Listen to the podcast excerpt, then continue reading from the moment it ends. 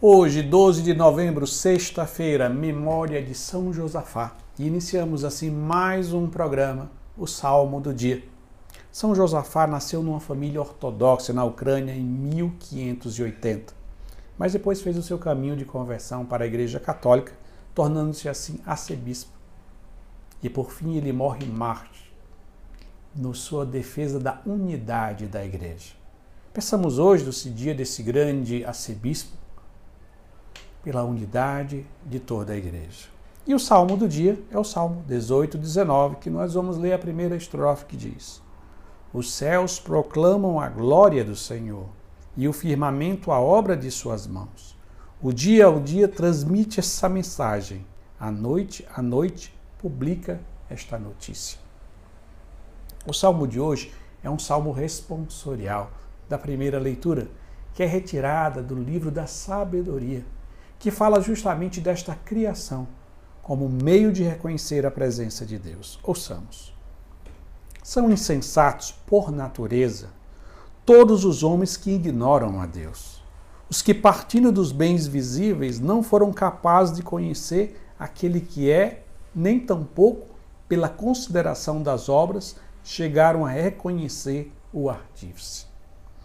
Então, no livro da sabedoria, vai dizer que, pela obra da criação, o sol, a lua, as estrelas, as plantas, até o nosso próprio organismo, o nosso corpo, vendo a perfeição dessas, dessas obras.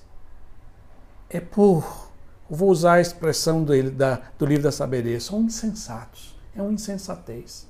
Não reconhecer a Deus e não adorá-lo.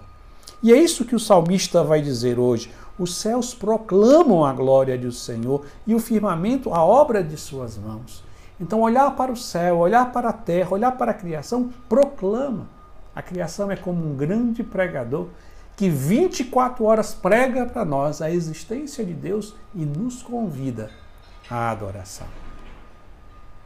A adoração é para a vida espiritual o que o oxigênio, respirar, é para a vida biológica. Quando nós deixamos de respirar, rapidamente nós morremos. Talvez nós não damos tanta atenção à respiração porque parece quase que uma coisa natural.